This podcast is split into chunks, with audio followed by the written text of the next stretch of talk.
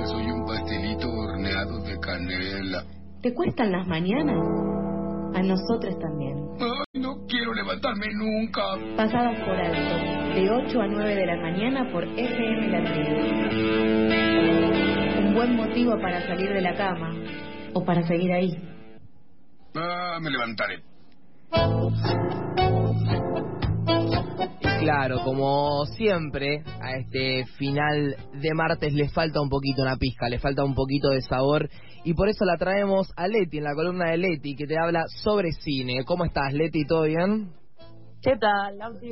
¿Cómo va todo? Todo tranquilo, por suerte te quería avisar que fui a ver 18, 1985, Argentina Viste, 19... te dije, no te ibas a poder escapar. No me fui. must- un must. Sí, eh, me gustó, me gustó, me gustó. Eh, siento que también tuvieron que hacer algunas cosas bastante explícitas por el tema de que va a ser internacional, como que, va a competir con otras películas, que está nominada al Oscar y todo. Eh, pero fue una película que, que me, me gustó, me, me tiene información, te lleva por un camino, eh, está bien actuada por Darín, siempre Darín insultando es algo lindo de ver y se tira unas buenas puteadas, así que sí, la recomiendo para verla. Muy bien, me alegra que hayas hecho la tarea y la verdad que sí, ya explotó en todos lados. Hay que esperar un poquito más para que para que esté en el en el, la internet, ¿no? Pero he visto también filas en cine, es una movida bastante interesante con respecto a la cantidad de gente que sabíamos ya que Darín iba a llevar a su a su troupe, este, como siempre, pero bueno, esperemos que le vaya bien este, de audiencia, sobre todo porque sí, es una peli interesante para que la vea la mayor cantidad de gente posible. Eh, pero esta semana me tocaba hater, ¿te acordás, Lauti, que hacíamos una semana y una semana? Ah, hoy estás hater a full. Me encanta igual, ¿Te ¿eh? acordás que habíamos quedado eso cuando empezamos? No sé si lo voy a poder mantener, pero una semana todo bien y una semana todo mal. Y así Tiremos toda la mierda.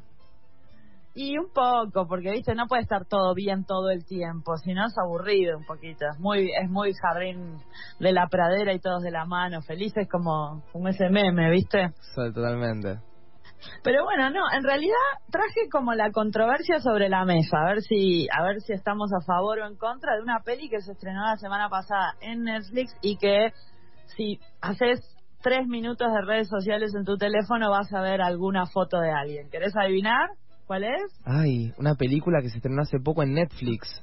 y que está generando mucho, mucho revuelo. No, Tres, no tengo dos, ni idea.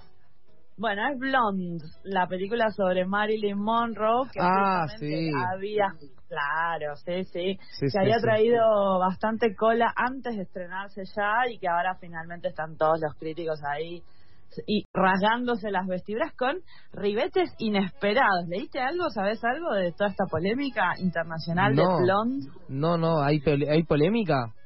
Hay mucha polémica, se desató sobre todo en función de eh, el aborto, porque vos sabés que Marilyn se hizo un par de abortos en su vida y esto está retratado en la película de una forma bastante extraña. Solo te voy a decir que hay un bebecito en 3D, No. un bebé, el, ¿te acordás del bebito ¿Un de luchas por el aborto? Bueno, volvió el bebito. ¿Volvió el ingeniero? hay un bebé en 3D flotando como en una especie de placenta muy extraña, con uno... No cuadra muy bien el tiempo embarazo de ella con la- los deditos del bebé. Hay Claro. muchas cosas, cosas que no cuadran. Bien, vos te acordás, ¿no? De las luchas a- este, para que se legalice Sí. eh, el aborto. Tres semanas y era un humano hecho y derecho, estudiado y con carrera. Por eso, por eso. Entonces, esto me hizo acordar mucho a Bebito, así que las compañeras que, que tengan ganas de recordar esas, esas heroicas gestas por ahí, si lo miran, se van a acordar del Bebito. Pero sí, se, se, se desarrolló esta polémica en Estados Unidos porque supuestamente esta película tiene un mensaje antiaborto. ¿no? Ok. Justamente eh, hay asociaciones eh, hablando de esto, hay mm, declaraciones de gente diciendo pro aborto, anti aborto. Vos sabés cómo está en este momento la sociedad norteamericana con eh, el fallo Roe, que hace unos meses hizo que se volviera a penalizar en algunos estados la interrupción voluntaria del embarazo, con lo cual ya de por sí mete un dedo en la llaga ahí a lo que es la sociedad norteamericana, que hace que se eh, convulsione todo. Pero además es Marilyn, Lauti. O sea, Claro. ¿a qué edad vos, a qué edad vos te enteraste quién era Marilyn Monroe? Yo no recuerdo, no recordar o no saber quién era Marilyn Monroe. Exacto, esa es la esa es la respuesta. O sea, Marilyn Monroe está en tu ADN mental desde Totalmente. que tenés uso de razón. Es Sí. el es, es Hollywood. Es Es Hollywood, cuando de- empezás a ver tele, cuando empezás a conocer, no sé, esto que llamamos capaz la farándula, nombres, Marilyn Monroe es lo primero que, se, que empezás a conocer, lo primero que escuchás. Es como Papá Noel. ¿Cuándo te Sí. enteraste que existía una cosa llamada Papá Noel? No sabés. O sea, no, no te acordás de cuando no sabías que existía. Bueno, lo mismo pasa con esta actriz que, lógicamente, tuvo una vida muy compleja, se suicidó a los 36 años. Esto no lo vamos a discutir, pero la peli es sádica, insensible, misógina. Te estoy leyendo críticas, ¿eh? La vi, yo te digo igual. Ya te voy a contar un poco qué me pasó a mí cuando la vi, pero generando por todos lados feministas diciendo esto no podría haber sucedido, esto no tiene que estar en una plataforma como Netflix. Una controversia singular con respecto al Me Too, ¿te acordás? El movimiento de mujeres en contra eh, de los abusos en, en, en Hollywood, porque Sí. Ana de Armas, la actriz que hace de Marilyn, que hay que... Que me encanta ¿no? de ella. pie. Yo la amo a ella, es Ana. hermosa, es una estrella. Ana me hace eh, debatir mi heterosexualidad, esto lo estoy diciendo al aire, es una cosa de locos, pero además está igual, igual a ella, o sea que Vi es fotos. impresionante esa parte. Sí, está igual. ¿Viste fotos? Está muy bien. Netflix sacó un reel también de cómo la caracterizó, porque tarda como tres, tres horas en caracterizarla, pero sinceramente a mí me impresionó más allá de lo bella que es Ana de Armas por, por ella misma, lo igual que está. Pero justamente Ana de Armas, la actriz, dice, sin el Me Too, esta película no se podría haber hecho. Mientras que un montón de críticas, mujeres por todo el mundo, dicen, esta película después del Me Too no se tendría que haber hecho. O sea, es realmente muy controversial porque junta, como te decía, el tema del aborto, el tema de los abusos en Hollywood y finalmente los límites de la ficción, Lauti, que vos sabés que ese es un Mm, tema siempre muy controversial, si es la biopic o no es la Claro. biopic. Si es fidedigna o no, O no es, es. fidedigna. O sea, si esto pasó o no. Y Ese más cuando en la vida de Marilyn hay como secretos o hay tipo rumores, entonces si ya la película se empieza a meter también en esos escurridizos pasillos, también como que medio se pierde esa cuestión si era el intento documental. Bueno, traje la prenda de la paz para ese debate Ok. eh, porque esta película está basada en una novela. Esto es lo que tenés que decir en las discusiones, Lauti. Si te dicen, no, no puede ser, Marilyn no era así, no sé qué, no sé qué. Esta es una novela de ficción escrita por Joyce Carol Oates, una escritora maravillosa norteamericana con más de 100 libros publicados, cinco veces nominada al Pulitzer, ganadora del National Books Award. ¿Y sabes qué hice, Lauti? Porque viste que a mí con estas polémicas se me da por ir al hueso. ¿Qué pude haber hecho? Y fuiste, ah, le mandaste un mensaje, un mail a ella o llamada Ah. ahí por teléfono y solucionaste todo, me imagino. Le mandé un WhatsApp a Claro. Que tiene 98 años. No, me bajé el libro. Me busqué el libro ahí en las redes intranáuticas y me lo bajé. Dije, a ver qué pasa con esta persona, con este libro. Y no te digo que me lo terminé porque el libro es bastante largo, tiene unas 700, 800 páginas, pero tiene un prólogo. Y te voy a leer un pedacito del prólogo para zanjar esta discusión para siempre. Dale. La autora de la novela en la que está basada la película de Netflix dice, esto es ficción. El lector que desee datos fidedignos no debe buscarlos aquí. ¡Pum! Esto está en un libro A tu sellado, casa. certified. A tu casa. Ya fue. Así que voy a recomendar dos documentales, Lauti, para cerrar, que si vos querés, lo que vos querés es la realidad, tenés que ver un documental, no una película de ficción, ¿correcto? Correcto, correctísimo.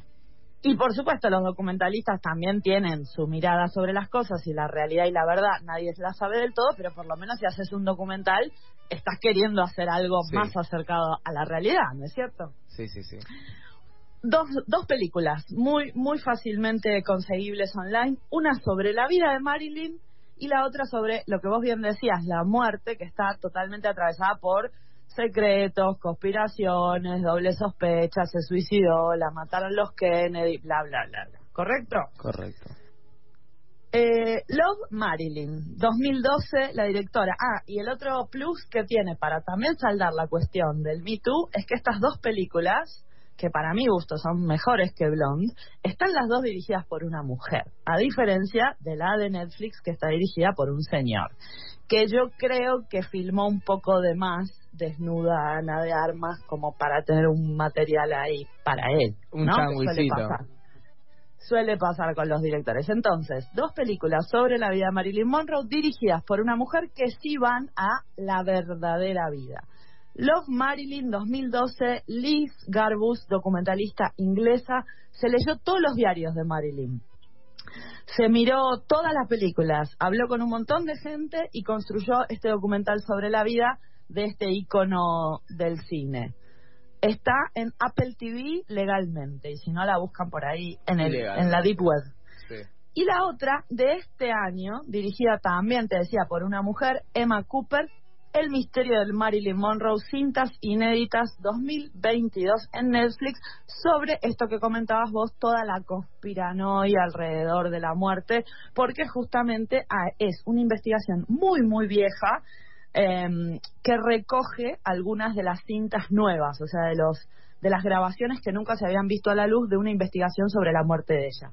El último dato de color, para que vos veas la cantidad de películas que se, se hicieron más películas sobre Marilyn que no, no que las que hizo ella, pero a la apenas cinco años de su muerte ya apareció en la primera investigación. 1966, apenas de cinco años de su muerte, ya apareció la primera película sobre Marilyn Monroe. Así que imagínate, Ujú. desde el 66 para acá, ¿qué te va a contar la película nueva de Netflix? Nada, nada, nada, nada que no se haya dicho. Así que ya saben, chicos, la polémica de este año, de este, de esta semana, de este mes, que seguro se la van a encontrar en algún lado, zanjada completamente en esta columna. Espectacular. Eh, Leti, me encantó las recomendaciones de las otras dos películas. Vos recomendás ver las otras dos películas más que más que la nueva, la de Ana Ah, de sí. Marmas. Yo recomiendo saber que esta película que salió en Netflix ahora es eh, verla como si fuera una película de ficción, de una chica muy famosa que da la casualidad que se llama Marilyn y le pasan las cosas que dice la dice la película que le pasan. Es como cualquier obra de ficción. O sea, si yo hago una ficción sobre mi vida, no sabes las cosas que me pasaron. y las que y las que sobre todo no me pasaron, que las olvidaría completamente. Pero no me voy a poner bajón el martes tan temprano. Excelente, Leti. Bueno, muchísimas gracias por estas recomendaciones. Gracias a ustedes, chicos. Buena semana. Un beso grande.